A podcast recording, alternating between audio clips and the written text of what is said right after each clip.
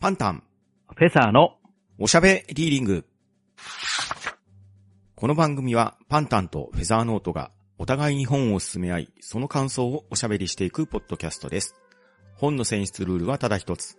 パンタン、フェザーノートが各々相手と感想を語りたい作品です。今回第6シーズンは田中良樹さんが書かれました銀河英雄伝説についての感想を語っていきます。一体どのようなトークになるのでしょうか？ついに銀河帝国皇帝と上り詰め、今や子孫の冠をいただく存在となったラインハルト。即位直後に彼を襲った暗殺事件が各地で暗躍する地球教団の差し金であることを知り、彼らの聖地たる地球に軍を派遣する。一方ヤンは退役の後、副官と結婚して悠々と生活を楽しんでいたが、己の周囲に監視網が張り巡らされていることに気がつく。不穏な空気が漂う中、調査のため地球へと潜入したユリアンたちを待ち受けていたのは、地球教団による監禁と帝国軍の大艦隊だった。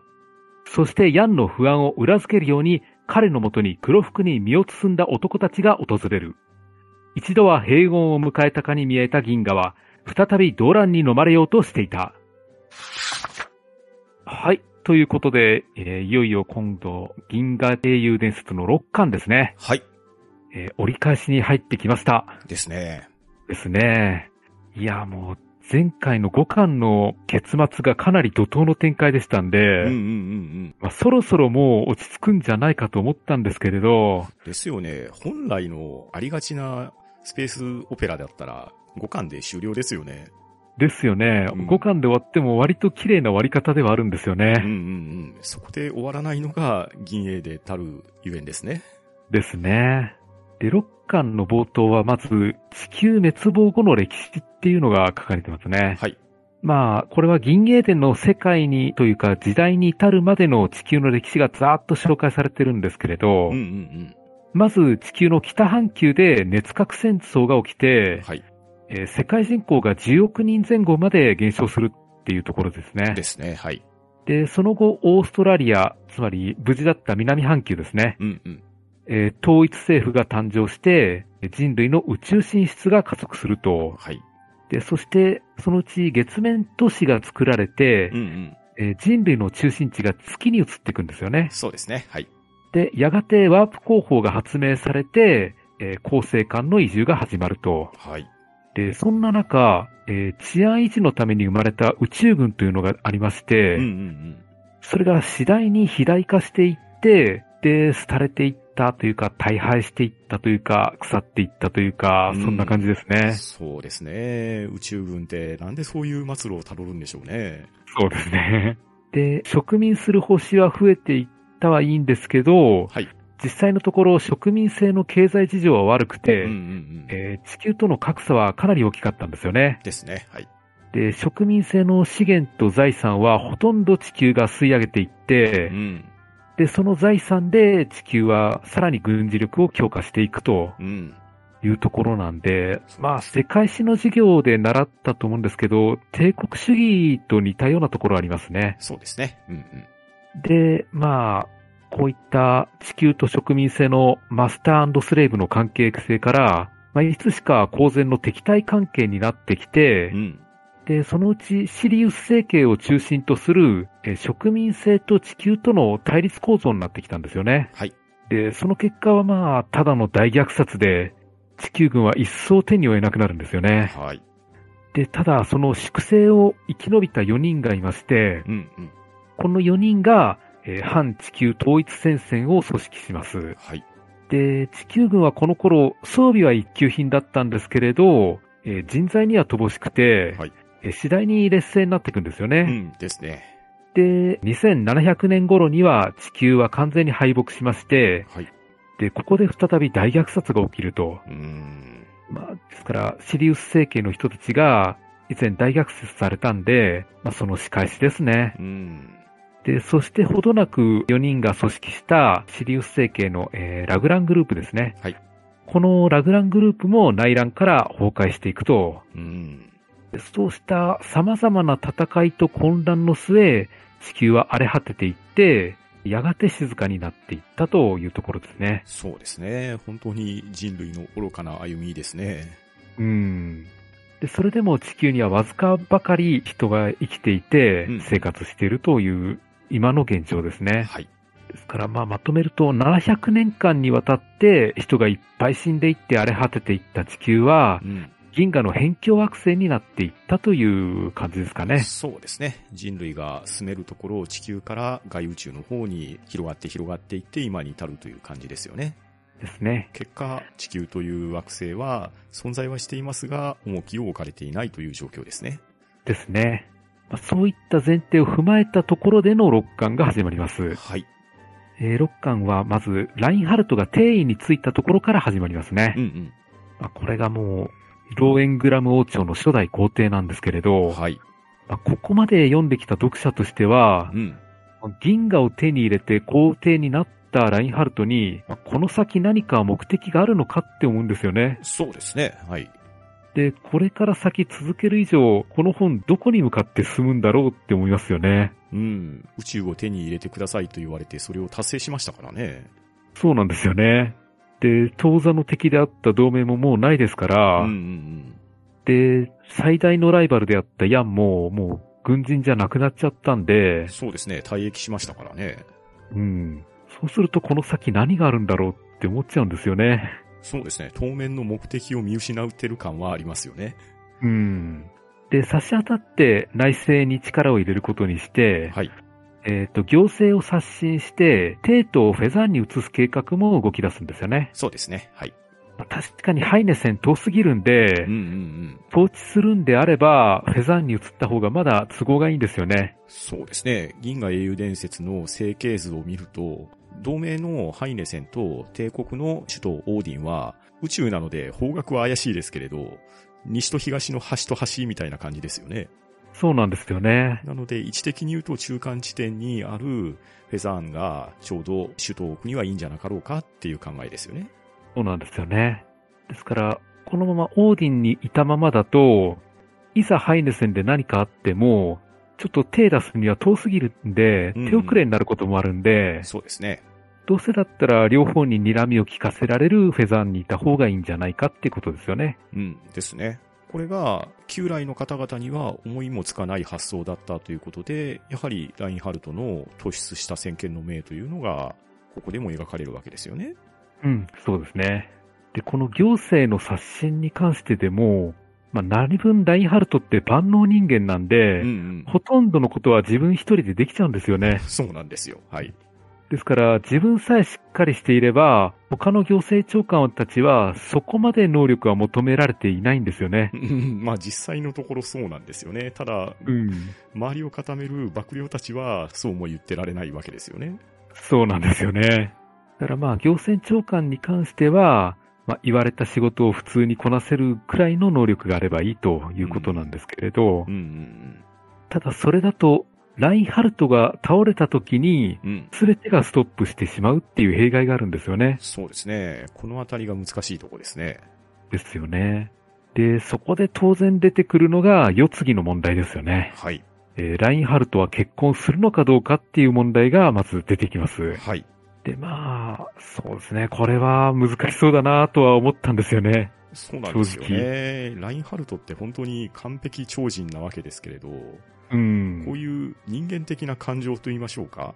恋愛であるとか、世継ぎの問題とかっていうのが、果たして彼はちゃんと考えれるのかっていうような問題ですよね。そうなんですよね。ええこれは読者としても確かに大丈夫なのかっていう感情は持ち合わせていると思うんですよね。うん。で、文中でもうまい表現だなと思ってましたけれど、ええラインハルトは超人なんですけれど、ただ、同すぎた超人ではないと。うん。コップに水を注いで、その水の深さがコップを傾けた時に深いところもあれば浅いところもできるよと。うん。つまり、ラインハルトにおいて世継ぎ問題っていうのは浅いところに当たるんではなかろうかっていうような表現がされてましたよね。ああ、なるほど。はいはい。ですから、あの、ラインハルトの結婚となると、うん。ヤン以上に手こずりそうな気はするんですよね。そうですね。誰がなるかもそうですし、しかも、うんなったらなったで、そのお家の方にも迷惑がかかる可能性があるっていうすごい問題ですよね。そうなんですよね。ですからまだハイネセン攻略の方が楽だったんじゃないかって思うんですよ。うん、ラインハルトの人となりを考えると、そういう風になっちゃうんですよね。うん。で、当座の結婚相手の予想として、うん。当然ヒルダの名前は上がってくるんですけれど、はい。まあ、この二人の関係性見ていてもあまり恋愛模様って見ていてこないんですよね。そうですね。ヒルダもラインハルトに似てるところがありますよね。ありますうね。ん。すごく才能に溢れてますし、うん。政治能力も高いわけなんですけれど、うん。こと恋愛模様に関すると、二人は似通ってるところがありますよね。ありますようね。ん。ですから二人の会話ってどことなく緊張感があるんで、うんうんうん。あまりそういうふわふわした空気感って全くないんですよね。そうですね。文中から感じるのは難しいですね。ですよね。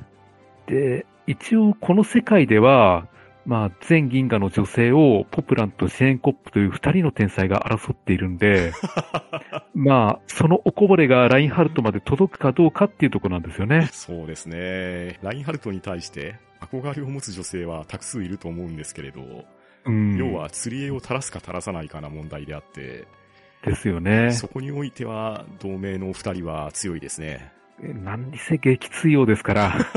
ですね。で、そんなある日、えっ、と、ラインハルトは、えーヒルダのいとこのキュンメル男爵の家を訪れることになりましたね。はい。で、キュンメルは病弱なんで、ほぼ出歩くことができなくて、うんうんまあ、生まれつきの病気で、今19歳と若くはあるんですけれど、もうそう長くはないだろうとも言われてるんですようん。ね。そうですね。はい。まあこれまでも何度か出てはきたんですけれど、そこまで目立ったこともなかったんですよね。そうですね。キュンメル自身が病弱なため、本来であれば、お家の跡取りなんですけれど、そこはヒルダの父親であるマリンドルフ伯に身請けをしてもらっているような状況なわけですよね。ですね。で、ところが、このキュンベル大作邸にラインハルトが行ってみると、はい。これが実は罠で、うん。まあ、ロイエングラム王朝は1ヶ月も経たないうちに窮地に陥るんですよね。そうですね。まあ、まさに事件ですね。ですね。いやー、なかなか大胆なことをやりますよね。ですね。招いておいて、お命頂戴なわけですから、ものすごいうん暗殺劇ですよね。ですよね。いや、強気なのか、それとももう長生きできないっていう諦めなのか、うん。何の目的があってのことなのかと思ったんですけれど、はい。まあ、キュンメル自身が言うのは、僕は何かしたかったと、うん。どんなバカなことでもいいから何かしたかったっていうことなんですよね。そうですね。まあ、病弱ゆえに何もできなかった自分を顧みて、何か大きいことをしなければならないと思ってしまったのかどうなのか、そのあたりをうん付け込まれた感じになってましたね。でしたね。ただ、やるにしてももうちょっとやり方あっただろうとは思うんですけれど、うーん、まあでも、割と大胆ですけれど、成功してたらとんでもない出来事ですからね。ですね。で、結局、キュンメルは撃たれて亡くなりますが、はい。まあ、どうやらこの事件、キュンメル一人でやったことではなくて、うんうん。えー地球京都も関わっているらしいということが分かったんですよね。そうですね。また出てきましたね。暗躍する中京が。うん。で、キュンメル邸で、えー地球京都が25人ほど捕まりましてう、ん。えー憲兵に引っ張られていきます。はい。この時の憲兵の活躍具合がなかなか面白かったですね。なかなかでしたね。で、憲兵が地球京都たちを拷問してみると、うん。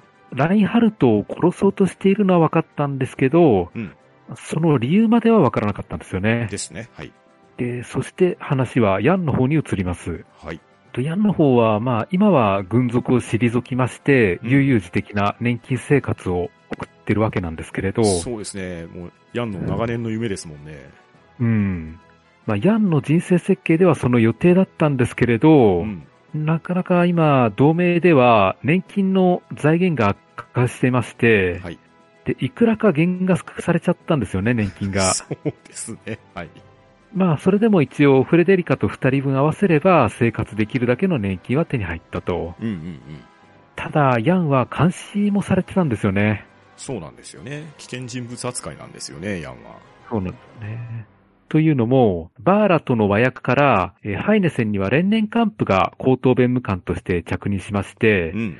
で、この連年幹部さん、軍人としては非常に優秀な人なんですよね。そうですね。肩書きと言いましょうか。軍務においては真面目な軍人ですよね。そうなんですよね。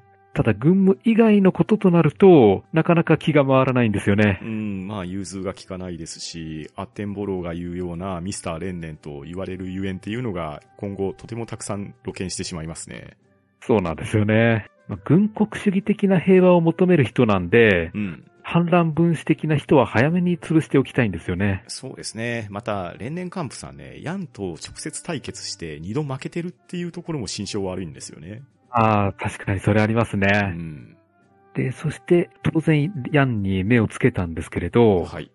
まあそうですね、軍人で亡くなったとはいえ、その人望と名声と能力は無視できないものがありまして、うんうんうん。まあひとたびヤンが号令をかければ一大勢力が結集することは目に見えてるんですよね。そうですね。実際、同盟軍の最後の拠り所だったわけですし、うん。ましてや、ミラクルヤンと呼ばれた同盟軍の元元帥なわけですから、うん。しかも、連年幹部、自分と比べて若く人望もあるヤンに関しては、あまりいい色目では見てないですよね。そうですよね。ただ、こう、監視はつけてみたものの、うん。見た感じ、年金で暮らしてる新婚夫婦っていうだけで、うん。今のところ特別なところは見えてこなかったんですよね。ですね。ヤン自体は、この年金生活、悠々自適に暮らすっていうのがそもそもの目的であり、夢だったわけですから、うん。しかもね、フレデリカさんという、とても美しい優秀な奥さんもいるわけで、うん。言うことない生活ですよね。そうですよね。不満はないんですよね。うん。まあ、強いて言えれば、ユリアンがいてくれればなっていうところでしょうけど。そうですね。まあでも、ユリアンにしてみれば、新婚夫婦の家なんかいたくないですよね。当然そうでしょうし、ここで面白いのが、ヤンが生活落語者っていうのはね、よく知られた話なわけじゃないですか。そうですね。フレデリカさんがね、意外や意外、あまり料理が得意でなかったりとか、うん、ちょっとねそうですとぼね。けた一面が見れて、ここはここで、なかなか可愛い面が見えましたね。でしたね。うん。で、ヤンの方にしてみれば、監視に気づいたところで、うん。わざわざ餌を与えてやるつもりはないんですよね。そうですね。しかも、監視してくれてる人も、割とヤン寄りの目線ですよね。うん。つまり、連年幹部さん一人が憤ってるだけみたいな、不思議な構図ですよね。そうなんですよね。まあ、そんなところなんで、監視されながらもヤンはキャザルヌと連絡を取り上がってはいたんですよね。そうですね。キャゼルヌさんのお家でお酒を飲んだり、フレデリカさんも一緒について行って、キャゼルヌ先輩の奥さんに料理を習ったり、また、キャゼルヌさんの二人のご子息とおしゃべりをしたりというような、まあ割といいご近所付き合いをしている感じではありましたよね。でしたね。まあ、そうですね。実際、ヤンがこの頃犯行を考えていたかというと、微妙なところなんですよね。そうですね。一応ね、先々のことを考えて、準備自体はするのはしてたんですけれど、ただ、それはあくまで保険のような状態で、起こらねば起こらないで、それが最良だろうというような状況ですよね。でしたね。ですから、一応頭の中だけで動いていたっていう感じですね。うんですね。一応、民主共和制の再建を図りたいとは考えていたんだけど、うん。まだ表立っては何も動くべきではないっていうのもちゃんと気づいていたんで、うんうんですからわざわざ現地を取られるようなことは何もしていないんですよね。うん。うん。ですね。まあ、実際ヤン自身はラインハルトに対して悪い感じは持っていないんでうんう、ん。ラインハルト討伐のような大きいことは全く考えてないんですようね。ん。そうですね。ヤン自体はラインハルトは優れた人物って認めてるわけですし、うん。また、ラインハルト自体も、ヤンに対しては、むしろ優れた人物でありますし、自分に匹敵するのはヤンであろうっていうような見立てなので、決して悪い印象は持ってないですよね。うん。そうなんですよね。ですから、監視自体はまあ、鬱陶しくはあるんですけれど、うん。とりあえず今のところはタイミングを見ようかっていうところですよね。うんですね。まあそういったところなんで、連年カップがヤンに監視をつけるっていうのも、そう間違った考えではないんですよね。うん、まあ、与えられた役割としては、要注意人物をマークするっていうのは、当たり前のことなんでしょうけど、うん。そこに市場が入ってるゆえに、おかしなことになりそうな雰囲気がプンプンする状態ですね。そうですね。ちょっと張り切りすぎちゃったっていうところですようね。ん、まあ、張り切りすぎたのと、妬みそねみなのか、うんまあなんかね、連年幹部さん、ミスター連年と言われるゆえんですね、このあたりが。そうですね。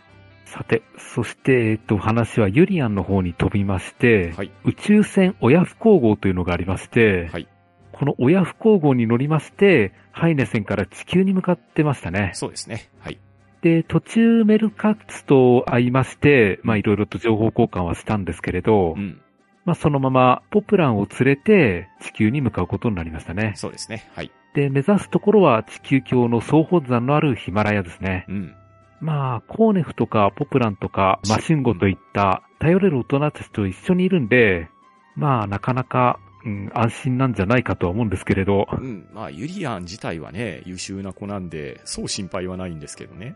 うん、まあ、ただ、ポプランがいるので、違う方面の心配はしないといけないかなとは思いますが、そうですね。ええまあ、ただ、行き先が地球で、しかも冒頭言ったように、現状の地球っていうのはとても錆びれていて、一体何があるかわからないような状況のとこなので、うん、それはそれで何が起こるかなっていうような話ですよね。そうなんですよね。なんかこの頃の地球の人口がだいたい1000万くらいって言ってましたから、そうです。はい。かなり少ない。もう東京都よりやや少ないくらいなんですよね。ですね。惑星一つにそれだけの人口ですから、本当にひっそりと寄り添って生きているっていうような状況ですよね。ですよね。ですから、もう経済も産業もあったもんじゃないと思うんですよね。うん。もうだから本当に地球っていうのは地球境のみしかないんじゃなかろうかっていうような、そういう想像がつくところですよね。うんですね。えーそして帝国の方なんですけれど、はい。ラインハルトが襲われたという話を聞きまして、うんまあ、地球京都マジ許さんという空気になったんですよねで。すね。はい。で、早速ワーレンが地球に派遣することになりまして、はい。で、地球に対する方針はそう決まったんですけれど、うん。帝国内にちょっとしたわだかまりのようなものがありまして、はい。国内の治安の主導権をうん。憲兵隊と安全保障局のどちらが握るんだということで、綱引きが行われたんですよね。そうですね。ラインハルトが治める帝国なので、そう問題はなさそうなんですけれど、やはりお役所仕事と言いましょうか。どちらがイニシアチブを取るかっていうようなところで、若干の揉め事があるんですよね。そうなんですよね。これが人間関係につながってきてるっていうところが、実に不思議なところではあるんですけれど、うん。憲兵総監のケスラーと安全保障局のラングとの、まあ、縄張り争いのような感じなんですけれど、うん。この二人だけの関係性で見ると、うんまあ、ケスラーの圧勝にはなるんですけれど、はい。ラングの後ろにはオーベルシュタインが控えてるんですよね。そうなんですよ。はい。で、こうなるとケスラーも迂闊なことはできないっていう、うん。そういう無言の睨み合いが続いている状態なんですねです。ね。政治のパワーゲームになってるんですけれど、これがね、なかなか難しいですし、今後に結構響いてくるんですよね。そうなんですよね。で、そして、えっ、と、ミッターマイヤーとロイエンタールがこのあたりでトリューニヒトのことを話し合っているんですけれど、はい。なかなかな人物評でう、ん。まあ、酷評でしたね。そうですね。希代の商人であれば、人角の人物だろうって話なんですけれど、うん。商売に扱うものが厄介だって話ですよね。でしたね。あの、オーベルシュタインなんかも好かれてはいないものの、能力だけは買われてるんですよね。そうですね。ミッターマイヤー曰く、あのオーベルシュタインっていうぐらいですからね。うん。ただ、トリューニヒトに関しては、そういう能力的に買うところも何もないので、うん。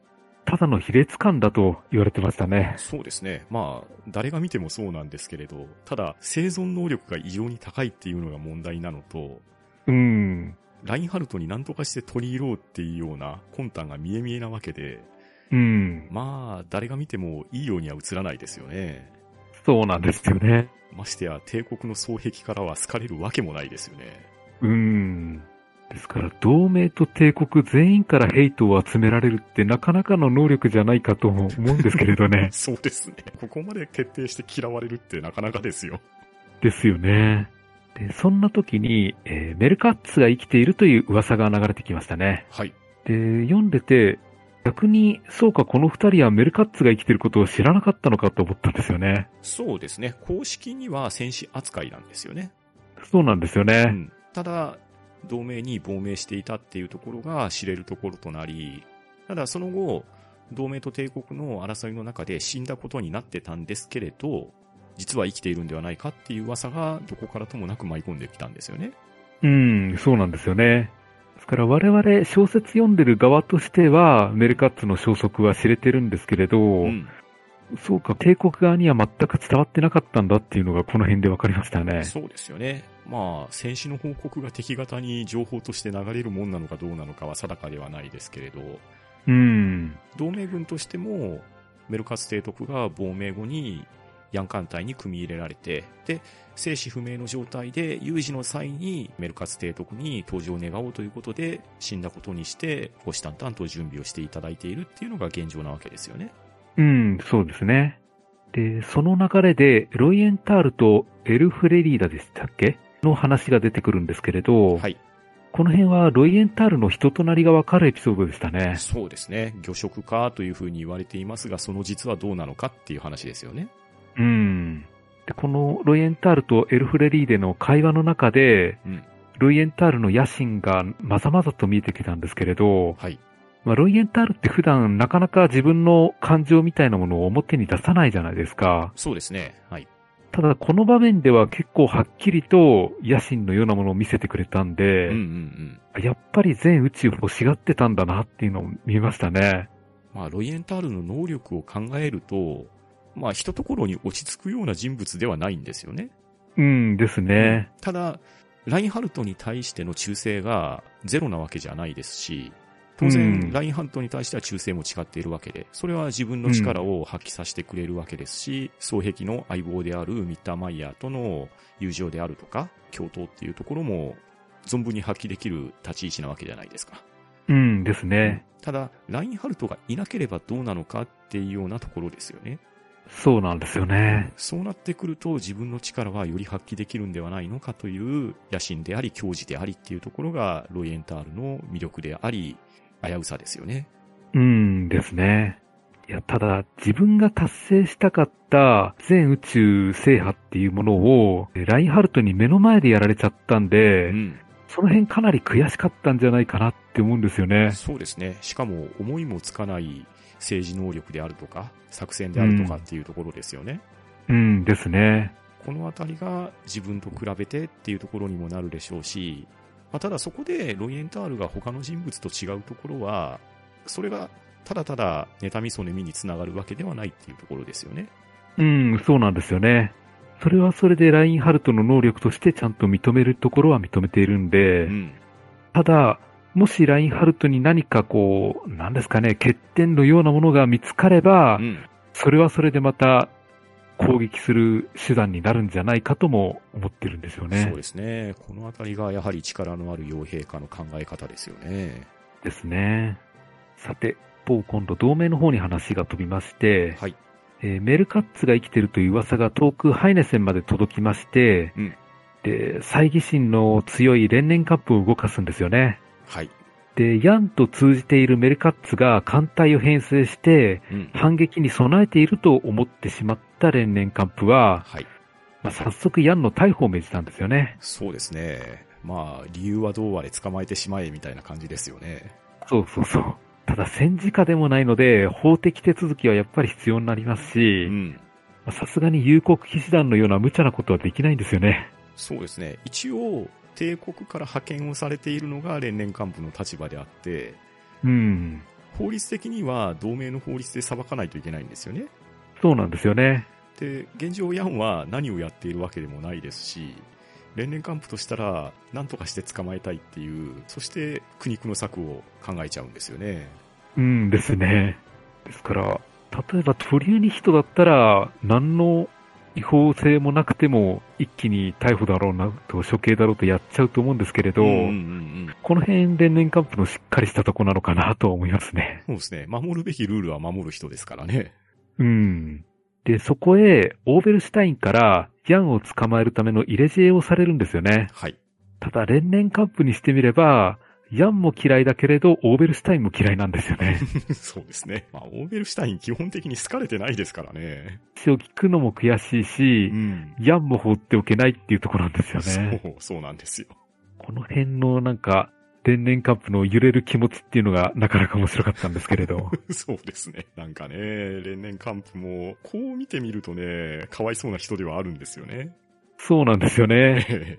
オーベルシュタインにしてみれば、連年カンプに入れ知恵はしたんですけれど、うん。連年カンプが成功しようと失敗しても、それは構わないんですよね。そうなんですよ。結果的に、ヤンを粛清できれば、帝国にとって利になるであろうっていうのが、オーベルシュタインの考えなので、うん。連年カンプが成功しようが失敗しようがしたことじゃないですし、なんなれば連年カンプが失敗すれば次に別のやつを送ればいいぐらいの話なんですよね。そうなんですよね。いやーだからオーベルシュタインが嫌われる理由もよくわかるんですけれどね。ああ、もうそれはよくわかりますよ。うん。で、えー、かくして、ヤンは、まあ、あっさりと連行されてしまうんですよね。そうですね。はい。で、この時、えー連行を指揮したのがジョアンですね。うん。ジョアン自身は一応同盟の人なんで、はい。間違っているとは思いつつも、まあ、ヤンと面会して、まあ、国家のために犠牲になってくれと頼むんですよね。うん、まあ言ってることがめちゃくちゃですけどね。うん、そうなんですよね。ただもう立場上言わざるを得ないっていうところなんですようね。んですね。ただ、ヤンを連れて行かれて黙っていられないのが、フレデリカだったり、シェーンコップだったり、アッテンボローなんですよね。うんですね。この3人が早速救出に動き始めるというところですね。はい。で、そしてまたまた話が今度地球の方に飛びまして、はい。ユリアンたちがヒマラヤに着いたんですよね。ですね。はい。で、地球教の本部にあっさりと侵入できてう、ん。で、総大主教にも割とあっさり会えたんですよね。そうですね。このあたりは割とトントン拍子でしたし、うん。まあなんでトントン拍子かって言ったら、先ほど言ったやっぱり地球の人口が関係してると思うんですよ。うん、そうですね。もう降り立つところがそこしかないと思うんですよね。この人数うであれば。ん。そうですね。ねで、そこに潜っていって、それが地球教教団であれば、まあ侵入するのは割とたやすそうでしたね。うんですね。ですから会うべくして会えたって感じですかね。うんですね。で、この総大司教が会ってみると思ったより若くて30歳前後と書かれてましたね。はい。あ、そんなんで総大司教になれるんだって思ったんですけれど。うーん、まあ、1000万人しかいない地球なわけじゃないですか。うんですね。で、まあ、そのほとんどが地球教なのかもしれないですけれど、うん。おそらく惑星に1000万人、東京の人口レベルの人数であれば、その、生命維持活動っていうのもなかなか難しいのかもしれないなって思うんですよ。ああ、そっか、健康寿命が短いんですかうね。ん。まあ、その時の地球がどれぐらい住める環境なのかっていうのはわかんないですけれど、うん。まあ、ヒマラヤのね、ふもとあたりで、現在行っているような現代的な生活が行われているとも思えないですし、うん。本の中の地球教本部の描写を見ると、とても健康そうな状況じゃないんですよね。そうですうね。ん。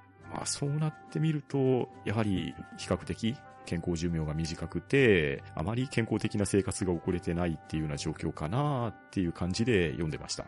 うん。ああ、それもありそうですね。で、そうしたところに、ワーレンが5440隻の艦隊を率いて地球圏にやってきたんですよね。そうですね。これは帝国からの地球討伐隊ですね。うん。で、やってやるぞと意気込んできたものの、うん。ワーレンさんがいきなり死角に襲われてしまうんですよね。はい。まあ、命こそ助かりはしたもののう、ん。左腕を失うことになりまして、はい。いやー、ワーレンさんなかなかついてないですね。うーん、ついてないですね。そもそもワーレンって、この派遣された具合が、結構貧乏くじじゃないですか。そうなんですよね。ラインハルトにね、地球に派遣するやつで誰かいないかいって言ったら、ビッテンフェルトがまず手を挙げたじゃないですか。うんですね。で、ビッテンフェルトが手を挙げたんですけど、ラインハルトは、こんな地球の討伐ごときに、シュワルツランツェンレイターを派遣したら、自分の能力を疑われるみたいなことを言って、で、うん代わり。にワーレン行ってこいみたいな話だったじゃないですか。そうですね。いやー、これでワーレン派遣されて、片手なくなってはちょっとかわいそうですね。そうなんですよね。いや、先の戦いではヤンに散々やられてましたから、うん。なかなか見せ場ってこないですね。いやーいや、ワーレンすごくいい人なんですよ。いい人なんですけど、うんなんかちょっと不遇ですよね。そうなんですよね。で、しかもワーレンの艦隊に地球京都が潜入してるとなると、うん。地球京都ってかなり組織の規模でかそうですね。そうなんですよね。地球本土は人口少ないんですけど、暗躍部隊っていうのは相当宇宙全域カバーしてますよね。そうなんですよね。それこそフェザーなんていくらでもいそうですしうん、うんうんうん。当然旧同盟にも入り組んでましたし、帝国本土にも入り組んでいる。しかも、暗殺技術がやたら高いじゃないですか。そうですね。なんか、毒薬とかすごく使いこなしてますし、いうん。や、本当にやばい集団ですね。そうですよね。ただ地球教の教義っていうのがあまり見えてこないんですよね。だから、地球教っていう宗教団体に名乗ってますけど、本当にアサシンみたいな連中ばっかりなのかもしれないですね。そうなんですよね。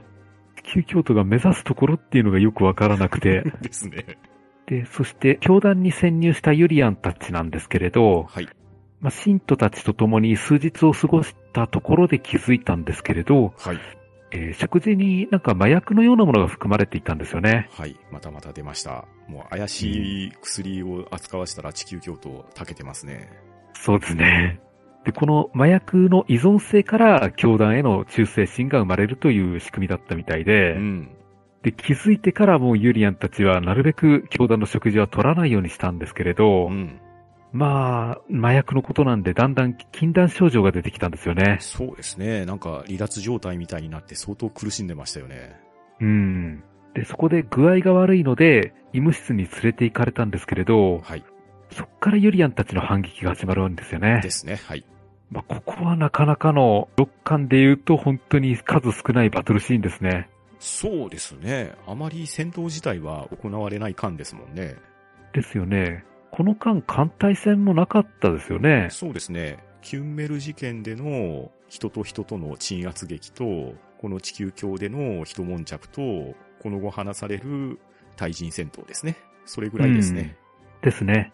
まあ、そういったドタバタっとしたところで、このショーが終わりまして、はい。えー次、ハイネス戦ですね。はい。今度、ハイネス戦でも、やっぱり闘争劇が続いてまして、フレデリカたちが追われてるんですよね。ですね。はい。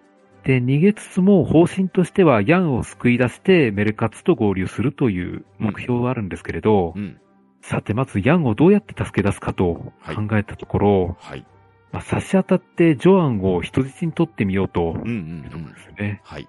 で、ジョアンを殺されたくなかったらヤンを解放して特上のワイン100ダースを持ってこいという要求を出しましたね。はい。いやー、どっちも叶えられなかったんですけれど。ですね。はい。で、この大騒動が起きたところを、連年カップの知るところとなりまして、うん。やっと俺の時代が来たというところになりまして、はい。えーシェーンコップたちを叩く大義に名分ができましたね。そうですね。例年還付にしてみれば、いいところでいい事件が起こりましたよっていうことですよね。そうなんですよね。今までは何の咎もなかったんで、シェーンコップたちを逮捕する理由がなかったんですけれど、うん。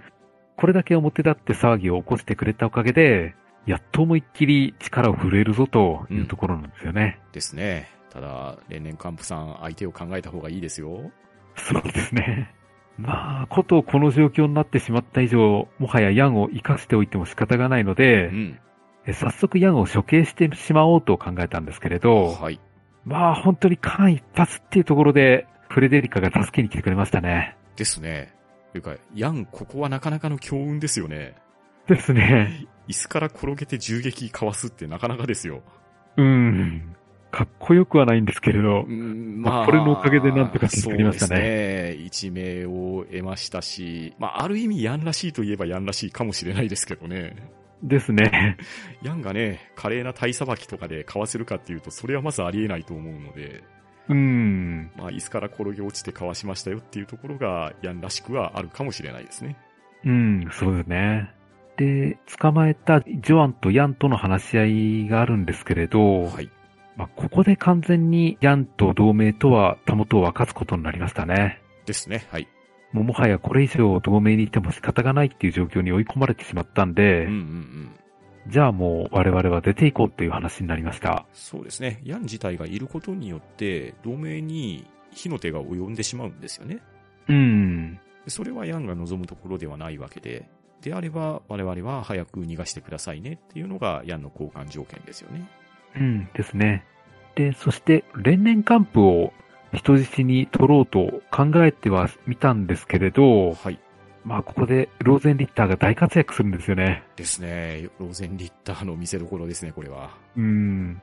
いや、さすがに強いなと思いましたうね。ん、いや、本当に白兵戦では勝てないですね。勝ってないですよね。いや、本当に白兵戦最強でした。うん、でした。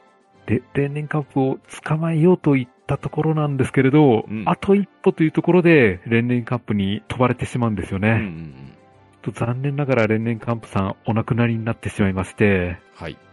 まあ、ヤンなんかにこだわらなければもっといい人生を送れたはずなのになとは思ったんですけれど、うん、そうですね。連年カンプさんのかわいそうなところであり、ただこうなってしまったのも連年カンプさんの自業自得でもありですよね。うー。うんん。ただ、この死をめぐって、後々ちょっと問題が出てくるんですよね。そうなんですよね。えー連年カンプさんね、結果、自害しちゃってるんですよね。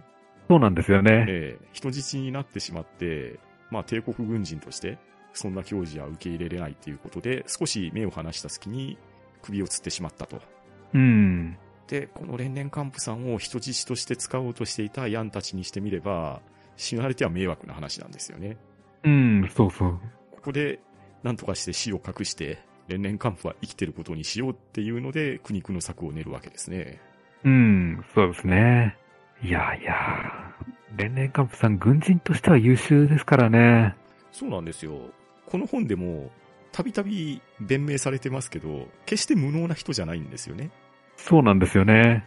もともとはラインハルトの上官だったりもしますし、それゆえラインハルトの機関に加わり、そして、ハイネセンに任じられたのも、任命としてはラインハルトがしてるわけじゃないですか。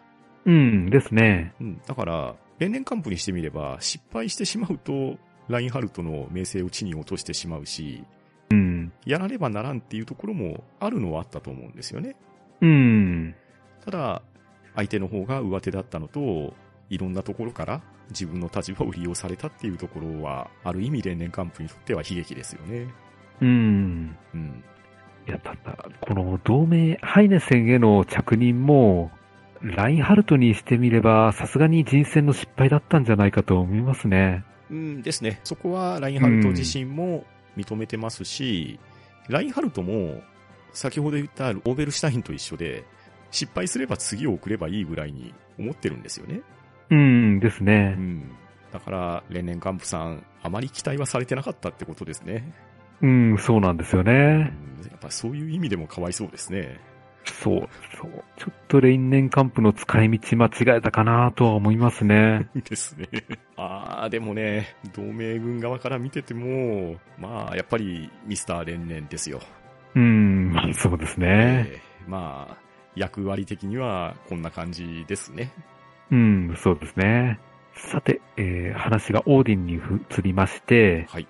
オーディンにいいニュースと悪いニュースが伝わってきたというところで、うんえまずいいニュースが、ワーレンが地球教団を制圧したと、うんえーその際にフェザーン独立承認の力を借りたが、結局総大司教の行方は知れないというところなんですけれど、はい。これはユリアンが正体を隠してファーレンに協力したっていうことなんですよね。そうですね。はい。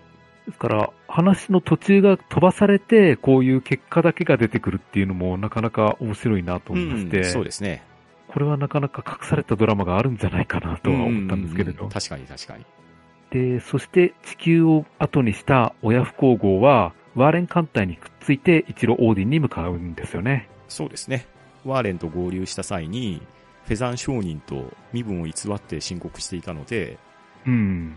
ワーレンとしては今回の地球教との一件で、もし損害が出ていれば、それは帝国が保証しようと言ってくれたり、道中危険がないか、安全に送り届けようって約束してくれたりですね。うん。いや、やっぱりワーレンはいい人ですね。いい人ですようね。ん。いや、散々な目に遭ってるのに全然鬱にならずうに、ん。この人柄ですからね。本当に。連年幹部にね、この優しさが一かけらでもあれば、評価も変わってたかもしれないんですけどね。うん、そうですよね。で、ユリアンたちも、オーディンなんて今までそうそう行けるところじゃなかったんで、うん。まあ、いい機会だから見物しに行こうということで向かうんですよね。はい。で、もう一つの悪いニュースの方は、はい。えー連年カップがさらわれてしまったということですね。そうですね。はい。で、ここで一応対応策を話し合うんですけれどう、ん。まあ、寄せばいいのに口出しをしたラングが、ロイエンタールに剣もほろろに言いまかされるんですよね。そうですね。このくだりも、後々聞いてくる話にはなるんですけれど、うん。なんで、こう、意見が食い違うかっていうところも面白い話ですよね。そうですね。結局、連年カンプが、ハイネ戦でやらかしてしまった失態っていうところが、帝国本土にも知れるところになったわけですけど、うん。連年カンプがさらわれてしまったっていうのは、これはまさに悪いニュースであり痛恨時なんですけど、うん。ただ実際、ヤンの身辺を観察していた人たちの意見では、連年カンプがあまりにも自己中心的な監視の仕方で横暴だったっていうような現場の意見を鉄壁ミュラーに進言して、で、うんミュ。ラーの通達もあって、会議の際に連年カンプのやり方が横暴だったんではなかろうかっていうのが主論になっちゃったんですよね。うん、そうですね。で、それを会議で論じていたんですけれど、オーベルシュタインはう、ん。そうではなかろうと、一言申して、で、そこになぜか同席していたラングが調子に乗っていらんことを言っちゃったんですよね。そうなんですよね。で、そのラングに対して、ロイエンタールが一括したと。うん。やってること自体はね、ロイエンタールすごく正しいことを言ってるわけですよ。うん、そうですね。で、本来その場にいるべきではないラングが調子に乗ったことを言っちゃったっていうのも間違いじゃないんですけれど、うん。ただここでの顛末が、後々、相当強力な一撃になるんですよね。そうなんですよね。えまあ、ラングさん、根に持つタイプですからね。えいやー、根に持ちますしね、ラングさん。まあネットの世界では割と笑いのネタになっちゃう人ではあるんですけれど、うん。この人も帝国の中のヘイト稼ぐ人ですね。まあ、そうですね。なんと言いましょうか。この6巻においては帝国の汚点が割と出てますよね。ああ、そうですね。で、そして、えーこの間の結末としては、はい。えーラインハルトは戦闘を果たすべくフェザーンに向かいまして、うん。で、ヤンたちはメルカッツに合流すべくハイネ戦を立ちます。はい。で、そして最後なんですけれど、エルファシル政権が独立を宣言というところで終わりましたね。はい。これはまた一波乱があるんじゃないかというところで引っ張ってくれたんで、うんうんうんうん。いや、なかなか銀河平和じゃないぞと思いましたね。ね。5巻で宇宙を手に入れたラインハルトなんですけれど、この6巻ではまた新たな火種がいろんなところで起こってしまいましたし、さらにエルファシルが独立を考えると、本当に先がどうなるかって話ですね。うん、そうですよね。いやー、なかなか楽しいですけれど、うん。どうでしょうね。この、ジョアンが言っていたんですけれど、はい。あの、国家のために個人が犠牲になるっていうのは、うん。まあ、無理筋な話だとは思うんですけれど、そうですよね。それを民主主義の国家がやっちゃダメですよね。そうなんですよね。さすがにヤンもそれを聞いたら、同盟に愛想をつかすんじゃないかとは思うんですよね。うん、まあ、あの、穏やかなヤンですら、何のために戦ってたんだって思ってましたからね。うん、そうなんですよね。ですから、ヤンにしてみればもう、あとは大切な仲間内を連れて出て行ってしまえばう、ん。もう同盟を守る理由もなくなってくるんですよねま。あ、そうなっちゃいますね。うん。で、しかも今もう軍属ですらないわけですからう、ん。年金さえ諦めればもう別に欲しいものもないでしょうし、うん、そうですね。ただ、ヤンにとってかわいそうなのは、夢の年金生活がたった2ヶ月で終わってしまったっていうのと、うん、ヤンにしてみれば、新婚真っ只中なんですけど、平穏な生活は2ヶ月しかなかったっていうところが、非常に悔やまれるところですね。そう、この変化もそうなんですよね。本当にかわいそうですよ。うん。じゃあ、ヤンもですけど、フレデリカさんかわいそうですね。ああ、そうですよね。まあでも、ヤンの奥さんになった時点で、普通の生活は望めないだろうなとは思ってたと思うんですよ。いや、まあそうですしね、ヤンの幕僚たちがね、あの、フレデリカさんと結婚できたこと自体が奇跡ですよって言ってますからね。うん、そうですよね。いやー、ラインハルトの方はね、結婚するだしないだろっていうところで周りが大騒ぎしますけれど、ヤンのところは無事結婚できたのに、幕僚たちにあれだけ冷やかされるっていう、この対比もなかなかなもんですね。そうなんですよね。ですから、折り返し地点過ぎまして、まだまだドラマが広がっていきそうな雰囲気はあるんですよね。そうですね。そして、この間の見どころの一つとして、カリンの登場ですね。ああ、そうですね。カーテローゼさん。はい。まあ、シェーンコップの一人娘ですね。うん。さあ、この子が今後どうなっていくかって話ですよね。そうなんですよね。ユリアンとどう絡んでくるかっていうのがなかなか見どころなんですようね。んですね。はい。といったところで、銀河英雄伝説6巻の感想をお送りしました。ははい、ありがとうございました。い。ありがとうございました。番組へのご意見ご感想は、ツイッターハッシュタグ、聴読か、gmail おしゃべりーディングアットマーク gmail.com、もしくは、ポッドキャストエピソードの詳細より、Google フォームへの投稿をお待ちしております。それでは今回はこの辺りでしおりを挟もうと思います。お相手は、パンタンと、フェザーノートでした。さようなら。ありがとうございました。ノイエライヒのカイザー・ラインハルトは、オーベルシュタイン、ミッターマイヤー、ロイエンタールの帝国軍参長官を前にしていた。自由学生同盟軍を退役し、年金生活を送っていたヤン・ウェンリーの監査役、連年幹部上級大将が、同盟軍の不穏分子に拉致された挙句、自した事件の責任を問われたヤンの処遇について討議するためであった。世はこの際、ヤン・ウェンリーと同盟政府との感激を利用し、あの異彩を世の機関に招きたいと思っている。ラインハルトの言葉に帝国の中枢はざわめき立つ。次回、銀河英雄伝説第7巻、怒涛編、銀河の歴史がまた1ページ。